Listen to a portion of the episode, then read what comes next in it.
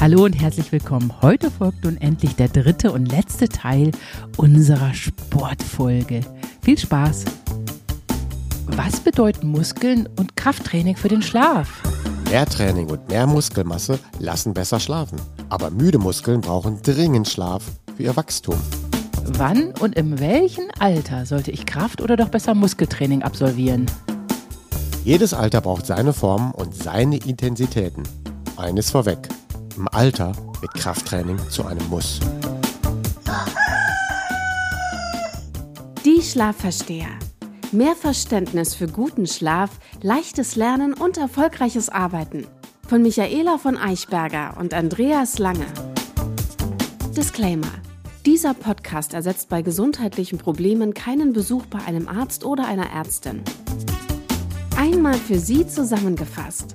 Also eine kurze Liste, worauf es beim Training wirklich ankommt und worauf man achten sollte. Wir machen uns natürlich vor dem Training warm. Mhm.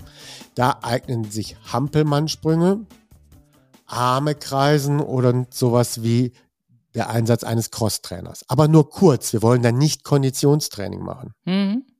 Wenn wir Krafttraining machen, sollte das nicht der gleiche Moment für Konditionstraining sein. Weder vorher noch nachher. Ah, okay, das Ja. Das Konditionstraining muss separat stattfinden. Ah, verstehe. Zu Oh Gott. Anderen Tag, mindestens vier Stunden weg. Ah, okay. Wie lange machst du dich immer warm? Fünf bis zehn Minuten. Fünf bis zehn Minuten. Mhm. Okay, ja Man gut. kann das auch einleiten mit ganz geringen Gewichten. Das heißt, man nimmt schon mal die Übungen, die man später machen will, macht man mit ganz geringen Gewichten. Mhm. Darüber die Muskeln warm. So, Ah, okay. Anfänger müssen natürlich die ersten vier Wochen es sehr ruhig angehen lassen. Mhm. Und für Anfänger, die dann wirklich so gar keine Muskeln haben und die wirklich Schwierigkeiten haben, da lohnt sich das sogenannte Widerstands- oder Haltetraining am Anfang. Mhm. Also zum Beispiel Planks. Mhm. Und einfach das Hängen an der Stange. Gar nicht hochziehen, sondern nur hängen.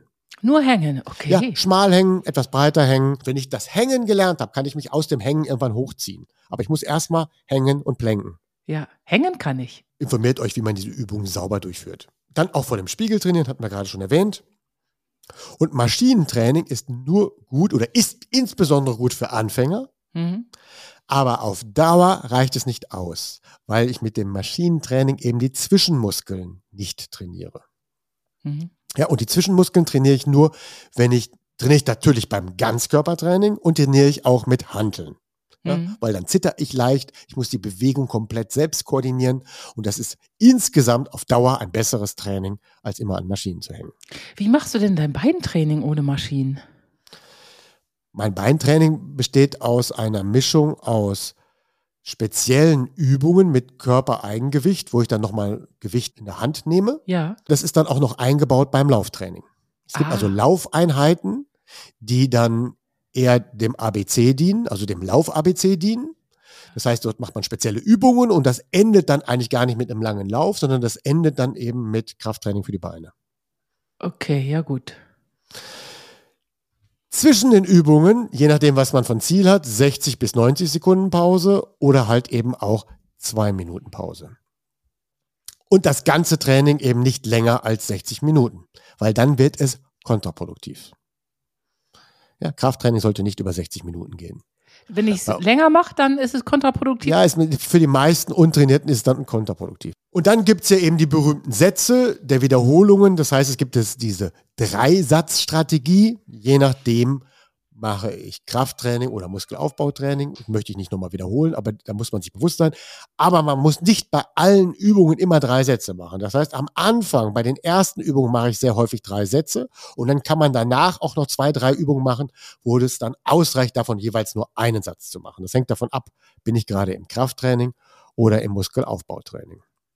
Dann hat man ja irgendwann so sein Set an Übungen und das sollte man alle drei Monate auch auswechseln.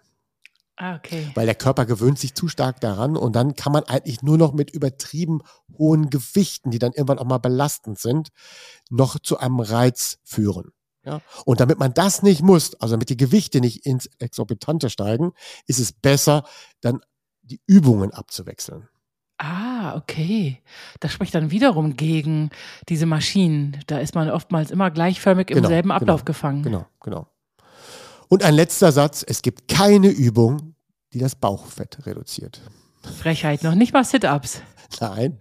Keine Crunches. Crunches, Sit-Ups, nix. Wie reduzieren wir Fett? Indem wir weniger essen und Indem wir die Folge 43 nochmal hören. Also, Ja, also abnehmen mit und durch den Schlaf. Alles andere funktioniert nicht. ja, Wiederholung muss sein. Was gilt denn nach und vor dem Training? ausruhen? Richtig. Also, zweimal in der Woche sollte man als Anfänger mindestens eine Pause einhalten, wo man gar kein Krafttraining macht. Zweimal im Jahr sollten alle Kraftsportler mindestens eine Woche Pause machen. Also, dass man zwei Wochen im Jahr hat, wo die Muskeln mal gar nicht beansprucht werden. Hm.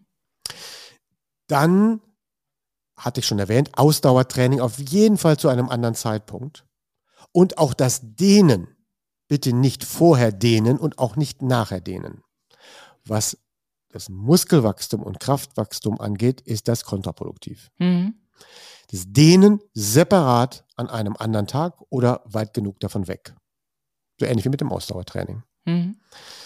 Nicht sofort nach dem Training essen. Ja, Weil das Muskeltraining ist ja so, dass es einen Reiz auslöst und das dann eigentlich auch entzündlich ist. Ja, wirklich es ist ja so, dass wenn ich Muskeln trainiere, nach dem Training eine Entzündungswirkung sogar bewusst entsteht, weil das ist der Mechanismus, über dem die Muskeln auch wachsen. Ja, ja, bei So. Knochen ja genauso. Genau. Also erstens sollen wir nicht sofort danach essen, weil man sagt schon heute nach neuester Erkenntnis, dann lass doch noch mal den Fettstoffwechsel die ganze Zeit schön arbeiten, eine Stunde und dann isst du erst etwas. Ja, das kann man ja wirklich noch mitnehmen. Und dann würde Folgendes, wenn dann in diesem ersten Essen Vitamin C enthalten ist oder zum Beispiel Ingwer enthalten ist, das wäre ja antientzündlich. Ja. Aber in dem Moment will ich gar nicht antientzündlich Ja, sondern für den Muskelaufbau ist dann eine kurze Phase der Entzündung notwendig und erst später durch das Essen beruhige ich dann die ganze Lage wieder. Ja? Oh, das klingt total logisch. Das ist ja dann total bescheuert, dass viele Fitnessstudios diese blöden Eiweißriegel und Eiweißshakes anbieten, die sich ja manche Leute dann wenn es direkt. nur ein Eiweißshake wäre, wäre es ja egal. Aber wenn das dann mit O-Saft gemischt wird, wo dann viel Vitamin C drin ist, dann ist es dann nicht mehr richtig. ah, okay. Ja. Ja? Und das ist sehr häufig der Fall. Mhm. Ja, nimmt man dann O-Saft statt Milch, weil er sagt, ich vertrage keine Milch.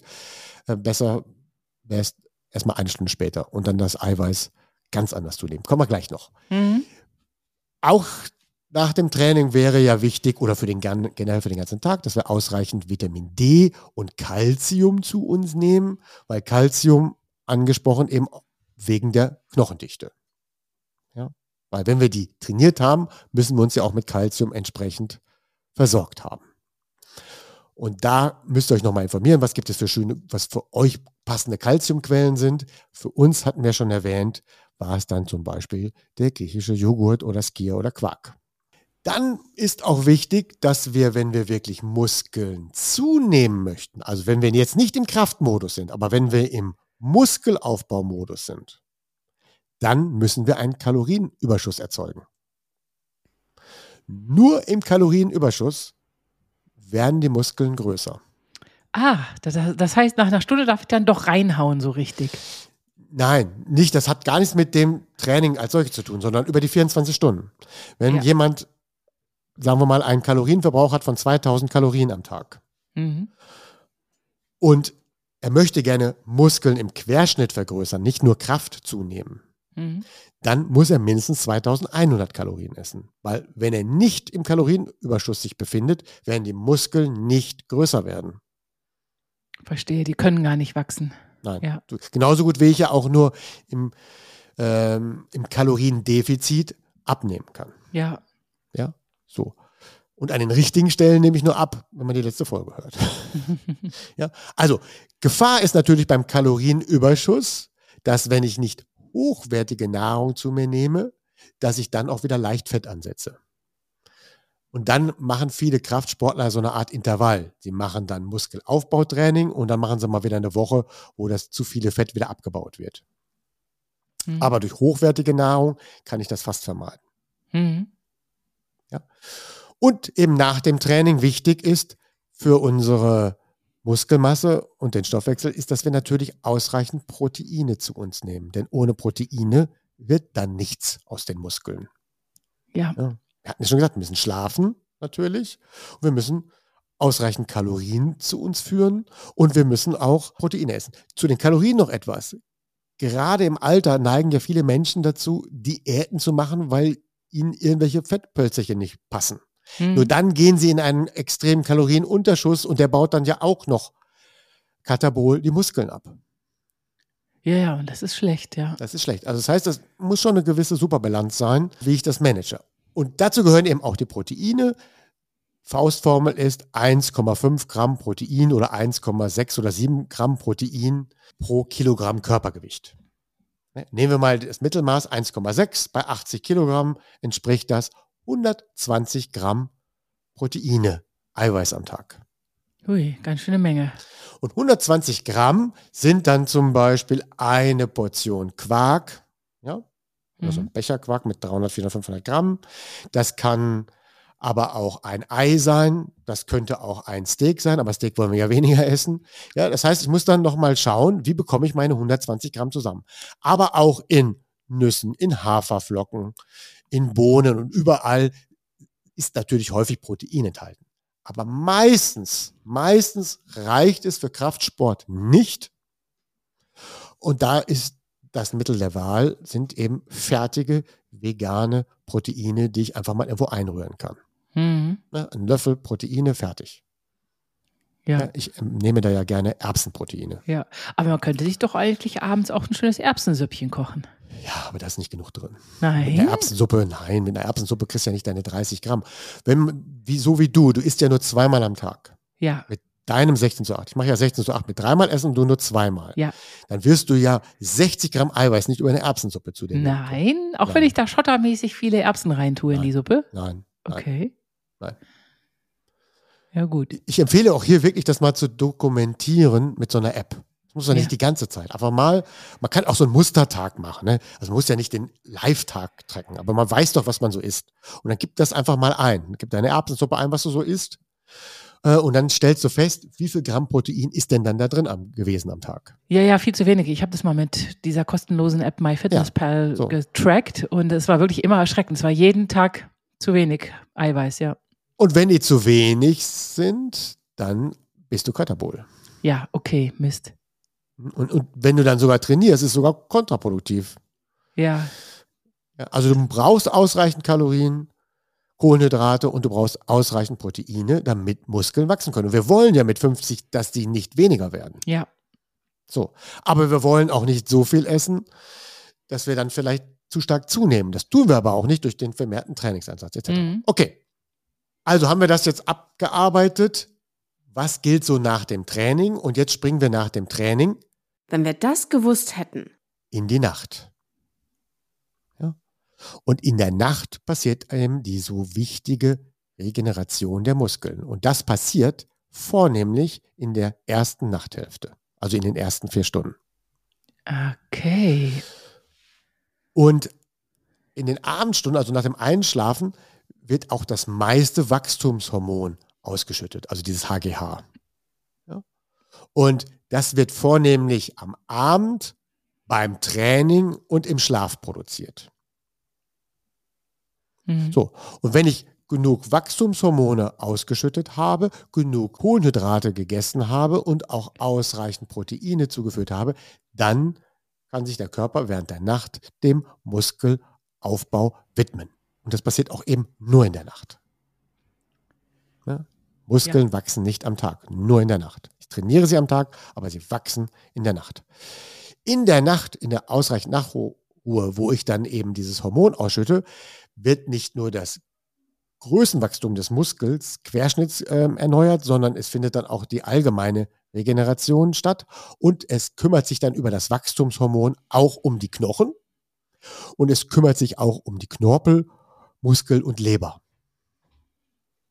Mhm. Interessant. Wann habe ich denn im Leben den ausgeprägtesten Wachstumshormonschub?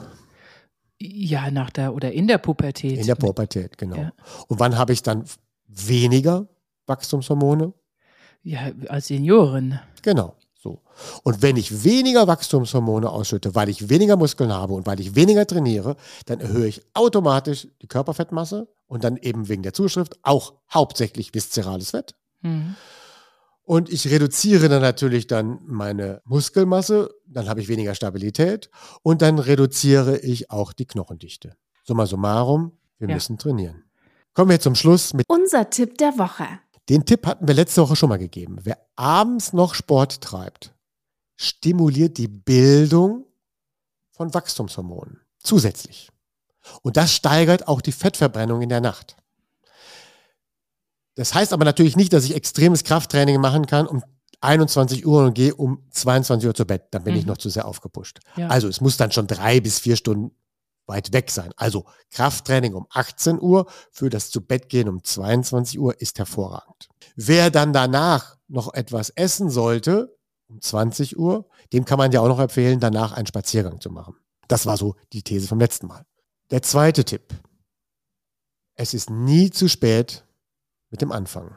Ja, selbst 100-Jährige können noch Muskeln aufbauen, hat man festgestellt. Genau. Selbst im fortgeschrittenen Alter. Weil egal wann ich es stoppe, ist es ja besser. Und Training als solches ist sowieso gut. Es spielt ja keine Rolle, ob ich jetzt Riesenmuskeln habe oder wenig Muskeln habe oder bei wie viel Prozent Dichte oder Muskelmasse ich angekommen bin. Hauptsache, ich stoppe den Trend und das Training als solches hat ja schon viele Vorteile. Ja, und das gilt ja immer. Training ist immer gut. Ja? Mhm. Und selbst wenn ich es am Anfang nur einmal in der Woche mache, ist immer noch besser als keinmal. ja, Und besser regelmäßig als viel. Weil viel heißt nämlich, die Leute starten dann mit so einem riesen Enthusiasmus und dann ziehen sie es nicht durch. Also seid euch ganz klar bewusst, seid ihr jemand, der das zweimal in der Woche kann, viermal in der Woche kann oder sechsmal in der Woche kann. Und wenn ich sage, ich bin ein zweimal oder viermal Typ, dann zieh das auch durch. Und start nicht mit sechsmal und gebe dann auf nach drei Wochen. mhm. Weitere Empfehlung ist, nicht nur bei einer Sportart zu bleiben. Ich finde das Krafttraining toll und wichtig und vielleicht auch einer der überhaupt wichtigsten Dinge im Alter. Aber trotzdem müssen wir uns dann ja auch noch mit dem Herztraining und dem Ausdauertraining ab und zu beschäftigen. Also sage ich, bei zwei Krafteinheiten in der Woche bleibt es dann nicht. Wir müssen auch irgendwann mal was für unsere Kondition tun. Nächster Tipp ist, nutzt die Muskeln auch grundsätzlich im Alltag. Du erzählst es dann ja immer so schön, ne? Treppen steigen, ja, genau. Kästen heben, ist egal, was so im Alltag ansteht, benutzt die Muskeln und kauft nicht für alles ein Gerät. Ja, ja, genau. Und immer lieber die Treppe nehmen statt der Rolltreppe und solche Scherze. Lieber eine manuelle Schere als eine Heckenschere, Ja, stimmt. wenn es nicht zu groß ist. Ja? ja. Und im Winter ist ja Schneeschippen auch ein ganz schöner Kraftakt. Genau. Und dann keinen Schneeräumer kaufen. Und Ja, das, genau. den Rasen vielleicht von Hand mähen. Also man kann tausend Dinge in den Alltag integrieren. Mhm. wo man Muskelkraft für benötigt. Ja, Ü50 wird es dann zur Pflicht, was Sporttreiben angeht, hinsichtlich dieses Krafttrainings. Also spult da nochmal zurück, da haben wir das ja ausführlich erklärt. Und dann kommt noch etwas, das hatten wir schon mal in einer Folge oder in zwei Folgen erwähnt. Das ist das Thema mit der Griffkraft. Ja, sehr wichtig. Kannst du nochmal alle, allen erklären, warum ist die Griffkraft so wichtig?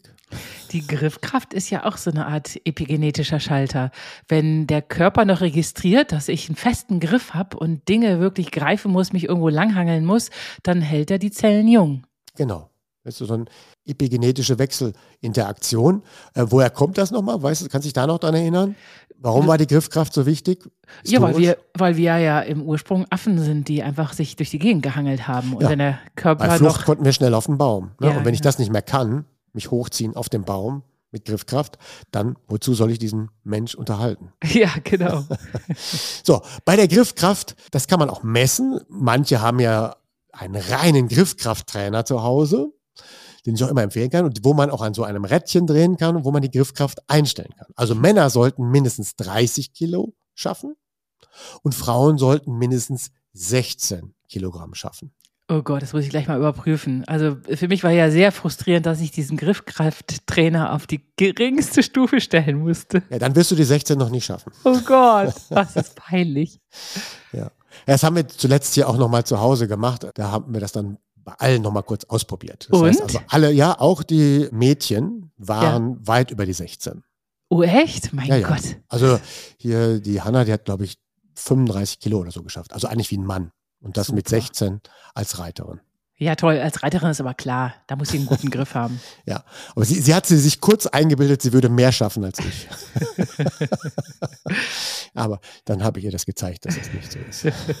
Was, also, was mich aber äh, erfreut, ist, dass ich im Armdrücken unwahrscheinlich viele Leute besiege. Keine Männer, aber eigentlich alle Frauen, die ich kenne. Das war dann auch danach tatsächlich unser nächster Wettkampf, nachdem wir das über die Griffkraft exerziert hatten, meinte sie, sie würde mich dann im Armdrücken schlagen. Na, das ist Quatsch. Doch, hatte sie gedacht. Ja, hatte sie gedacht, aber das natürlich nicht. Nee. Hatte sie nicht geschafft. Nee. Und sie war dann auch wirklich frustriert und hat mir dann noch abends vorgeworfen, ich hätte sie demotiviert. Ja, ja, aber ist doch Quatsch. Kaum eine Frau besiegt irgendeinen trainierten Mann. ja, aber sie dachte, sie ist halt 16 und ich bin ja schon alt. Dann haben wir noch ein paar Tipps. Das ist eben denen an anderen Tagen oder möglichst weit weg vom Training. Und für Anfänger auch mal das Halten und Gegendrücken üben. Mhm. Das Ausdauertraining nicht vergessen, hatte ich glaube ich schon erwähnt. Und wenn ihr wisst, dass ihr am Abend Alkohol trinken werdet, dann könnt ihr euch das Krafttraining an diesem Tag einfach schenken. Ja? Ja, dann, wird, dann gibt es keinen Muskelzuwachs. Nein. Ach du Schreck. Du, also äh, wir haben hier ein, äh, da habe ich gleich einen großen Bogen drum gemacht, wir haben hier ein Fitnessstudio.